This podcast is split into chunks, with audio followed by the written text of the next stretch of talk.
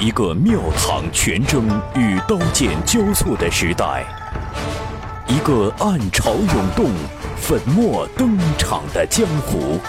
您正在收听到的是长篇玄幻小说《雪中悍刀行》，作者烽火戏诸侯，由大斌为您播讲。纵横中文网版权所有，喜马拉雅荣誉出品。《雪中悍刀行》第三十二回。话说，小姑娘嘿嘿笑着，蹦跳的跑到了徐凤年的身边。她好奇的抚摸着大钟，一脸崇拜的说：“徐凤年，你还懂这个呀？”徐凤年笑道：“呵呵，懂一些。”小姑娘遗憾的说：“我就差远了，从小被我娘说五音不全，比起家里那些和尚念经还难听呢。”徐凤年打趣道：“我教你吹口哨的时候就已经领教过了。”小姑娘抬脚去踩徐凤年，被躲掉。心有不甘的小姑娘开始追杀世子殿下。站在楼梯口的于有为轻轻感慨：“这小姑娘胆子真大。”打闹了一会儿啊，徐凤年看到青鸟站在门口，脸色不太自然。徐凤年心中一动，用手按住小姑娘的脑袋，另一只手指了指于有为：“李子呀，你先跟这位于姐姐玩啊，我先去接个人。”小姑娘答应了一声。徐凤年在门口转身望向于有为，吩咐：“你照顾下李子啊。对了，这两天呢，需要你舞剑。”于有为皱眉，终于还是没有拒绝。徐凤年飞奔到梧桐院，拿起两盒棋子，朝湖跑去。只见一女子牵马而行，身后王府管家仆役都个个的大气都不敢喘，老鼠见着猫一般的战战兢兢。徐凤年小跑过去，丢了个眼神，一群噤若寒蝉的仆人如蒙大赦，顿时呈现鸟兽散。徐凤年笑脸谄媚道：“二姐，累不累？哎，那饿不饿呀？”被世子殿下溜须拍马的女子瞥了一眼徐凤年腰间的绣东刀，眼神更冷，没有作声。徐凤年并不气馁，小心翼翼陪在他身侧。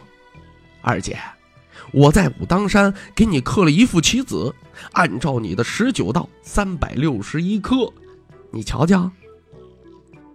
在王府，下人们都知道。大郡主徐知虎惧怕大柱国，大柱国子殿下，而徐凤年又怕徐渭雄，一物降一物。到了二郡主这儿，似乎啊就不再怕什么了，天不怕地不怕。身为女子，都敢在北凉战阵上提剑杀人，王府上下就没谁不对这位城府韬略、俱是超人一等的他感到毛骨悚然。那江妮算是有骨气、硬气的女婢了吧？一样被徐渭雄丢到井底三天三夜，拉出井的时候啊，原本那么水灵的一个小姑娘，就跟没了生活的厉鬼一般了。徐雄看也不看那盒棋子，默然而行。徐凤年委屈的喊了声“姐”，徐伟雄冷声说道：“我是你姐。”徐凤年停步不前：“我练个刀。”至于跟我闹吗？那三年多没见，都没笑模样了。徐伟雄悍然出手，暮色中一条光华暴涨。徐凤年左手手背一阵的抽痛，棋盒脱手，一整盒一百八十颗白色棋子在空中坠下，溅起一百多朵水花，当真是天女散花了。徐伟雄。继续前行，不理睬呆立在当场的世子殿下，他只是面无表情地说：“我瞧见了。”只剩下一盒黑棋的徐凤年望着二姐的身影远去，久久才叹息一声。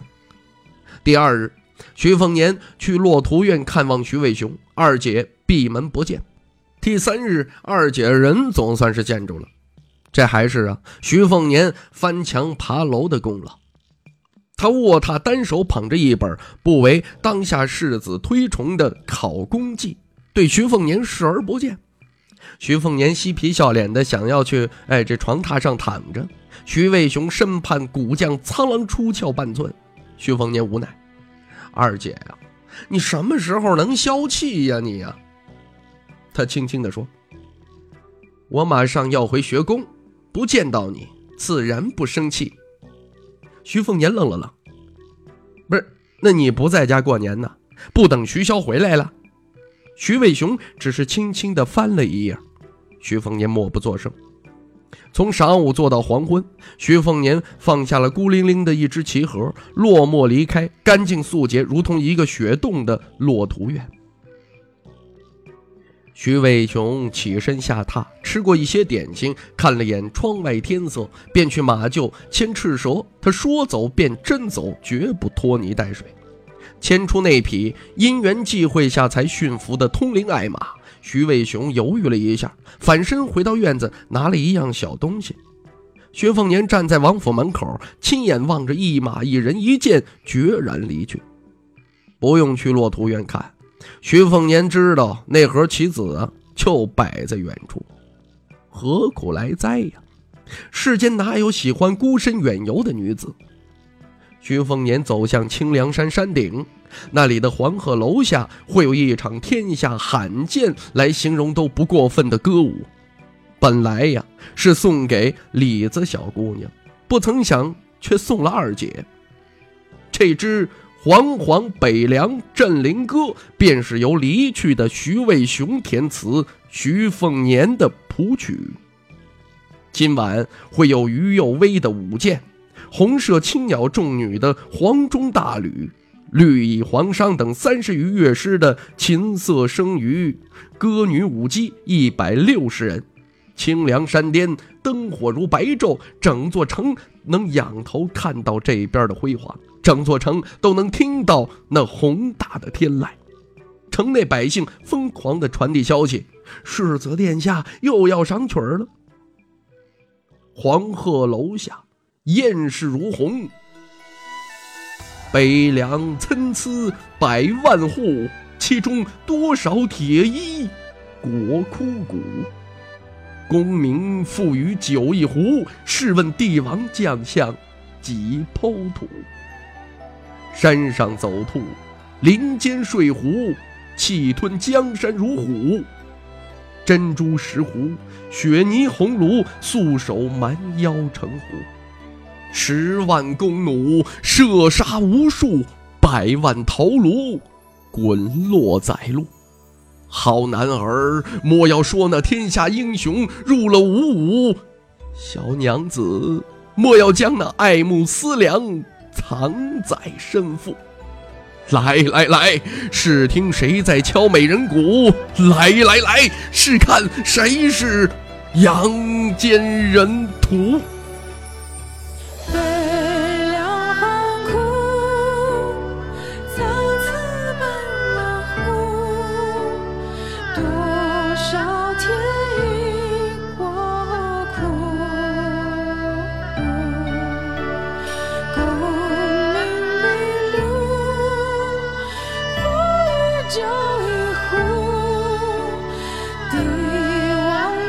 笑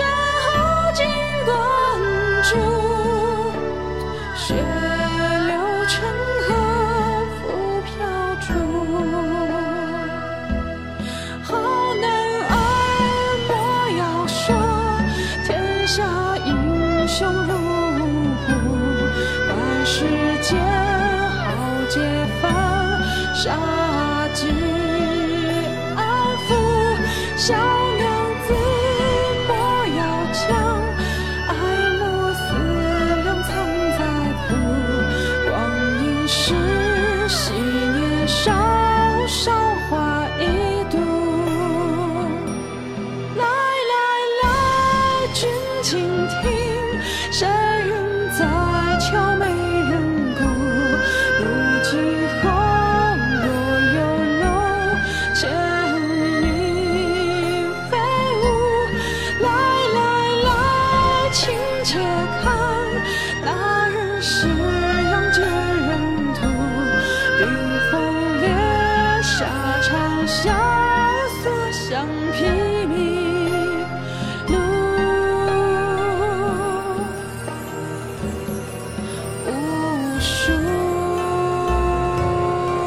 梁歌总计一千零八字，在北凉军中广为流传。城楼上只有寥寥三人：徐骁、义子陈之豹，以及最后被他们拦下来的徐渭雄。徐骁右手悬空捧着一碗烈酒，闭目凝神听歌声，左手拍打着膝盖。陈之豹神情肃穆，徐渭雄听到一半便下楼。他手心攥着一颗漆黑如墨的圆润棋子。却说黄鹤楼，第一次见识如此浩大煌煌阵仗的小姑娘，已经震惊的说不出话来。身边胆小的奔南北，吓得撒腿就跑，没了踪影。李子愣愣地望向不远处斜卧在他的世子殿下，只见他缓缓喝着酒。头戴一顶紫金冠，一袭白袍，眉心一抹青红，如同忘忧的天仙呢。您正在收听到的是《雪中悍刀行》，纵横中文网版权所有，喜马拉雅荣誉出品。小姑娘早说要走了，可第一天呢说肚子疼不走了，第二天说要给爹娘买些年货带回去，结果拉着世子殿下在城里逛了一天。这第三天躺在被窝里边不肯起床，眼珠子滴溜溜乱转，可想不到什么好理由了，还是徐凤年识趣，说历书上说呀，今日不宜远行。然后他又让世子殿下陪着把这清凉山上下走了几回。第四天，终于没辙了，小和尚奔南北也要疯了。这小姑娘只好长吁短叹地走到徐凤年给她准备好的马车，车厢里边堆满了他爱吃的点心瓜果，他连同腌制水粉呢一起都记在账上。下次再见徐凤年，可都是要还钱的。至于他老爹床底下那只托瓮里边的铜钱是否足够，他可不管。小姑娘见世子殿下似乎不上马车，像是少了点什么，着急地说：“徐凤年，你不送我呀？”徐凤年抬头柔声说：“不了，怕出了城啊，就忍不住把你给抢回来。”小姑娘立刻开心了，看吧，徐凤年还是很在意自己这个知己的。不能送行就不能送行呗，他还年轻，自己还小，不怕以后没机会碰面。再说徐凤年说了，最迟两年就去他家玩。这光顾着高兴的小姑娘都忘了自己呀，没跟这世子殿下说家住何方了啊？那座寺是什么寺？那天下寺庙无数，世子殿下再神通广大，没个头绪上哪儿找啊？他坐进车里，低头把玩着手上的一串紫檀念珠，一百零八颗。寓意摧破六根六种三世共济百八烦恼。这是世子殿下从九华山一位得道高僧那儿虔诚求来的佛门圣物。那位高僧的师傅恰好圆寂于一百零八岁，手持这串佛门拴马锁，诵经无数，自然蕴藏着一股只可意会的殊胜功德。可见没心没肺的世子殿下却是打心眼里边爱惜这位小姑娘。那一夜，让城内老族百感交集的煌煌北凉镇灵歌小姑娘鬼使神差的跑到世子殿下榻前，被他搂了过去，抱在怀中。他也不休，听着歌声，闻着酒气，只觉得是满心的安宁啊。小和尚上车前对徐凤年合手行礼，徐凤年笑着还礼。小和尚比小姑娘哎要比较熟悉这人情世故一点。说了诸多发自肺腑的感谢之言。小和尚呃自始至终呢，都对这个恶名昭彰的北凉天字号纨绔没任何反感。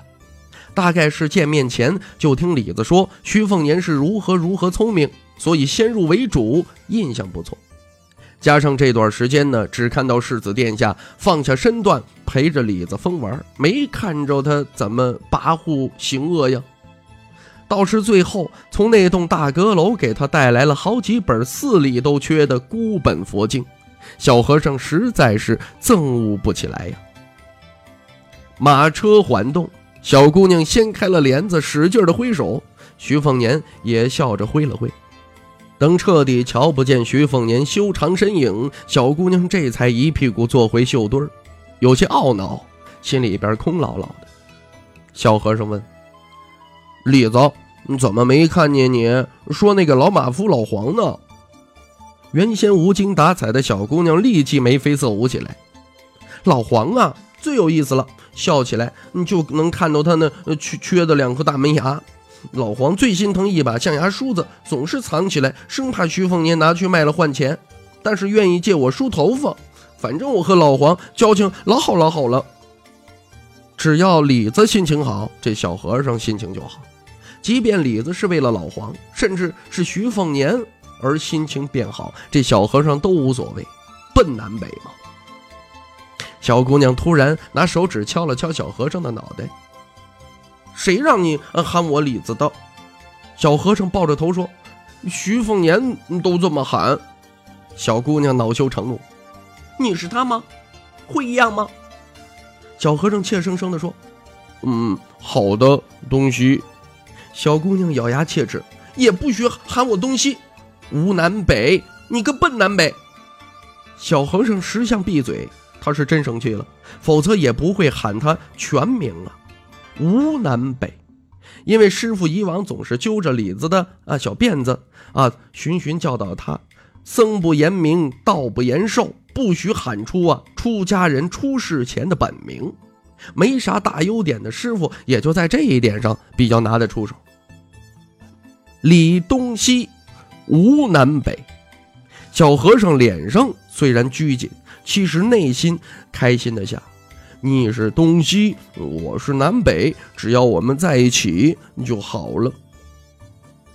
可怜徐骁知道小姑娘、小和尚出城，才能在自家王府冒头。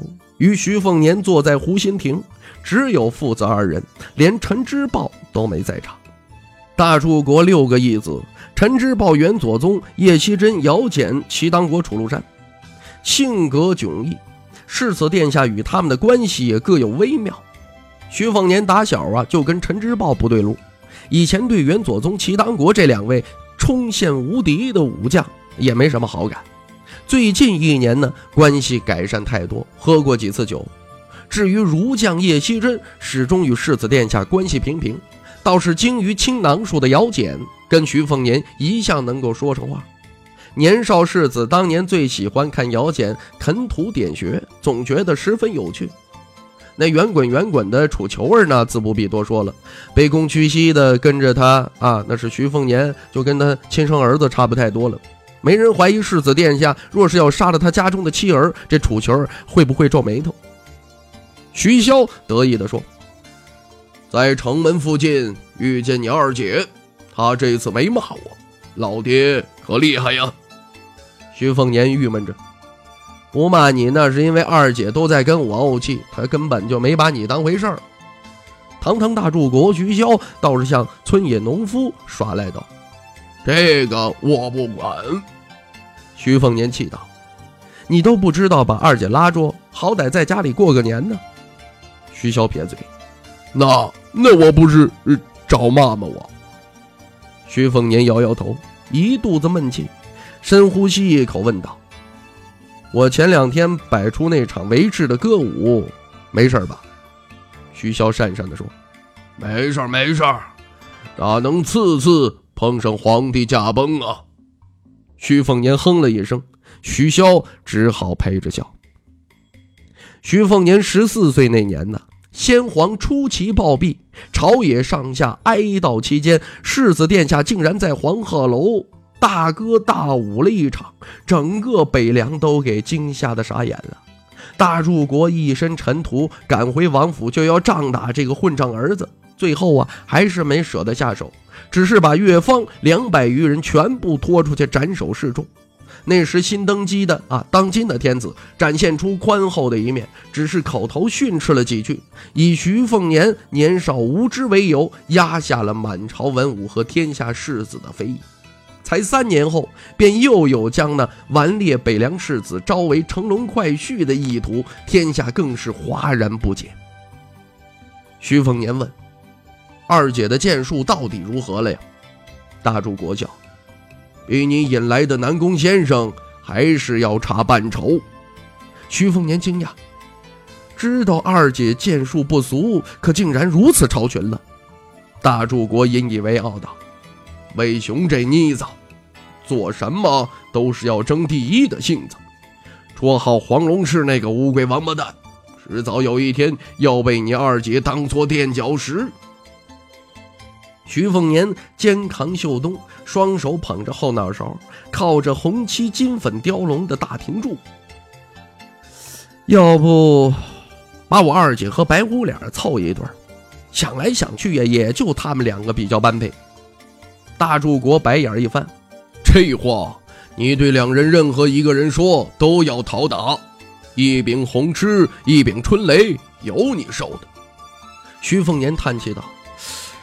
唉，确实，还就打不过。大柱国放低声音：“我手头倒是有个高人，你有本事就收下。”徐凤年皱眉，下意识问：“有多高啊？”大柱国伸出两根手指：“全天下真真正正能排进前十，四十年前可以排进前三甲，二十年前的话，前五肯定没问题。”徐凤年苦笑：“那岂不是比老黄还要高？”徐潇笑了笑。这徐凤年接着问：“他被你藏在哪儿了？”徐潇指了指听朝廷，神秘地说：“亭子底下镇着呢。我为何建造此亭啊？你师傅为何在此？都是因为这个百年一遇的老妖怪。”徐凤年很有自知之明地摇头。就凭我这身初出茅庐的三脚猫功夫，徐潇点点头，不急，那老妖的力气还没被磨光。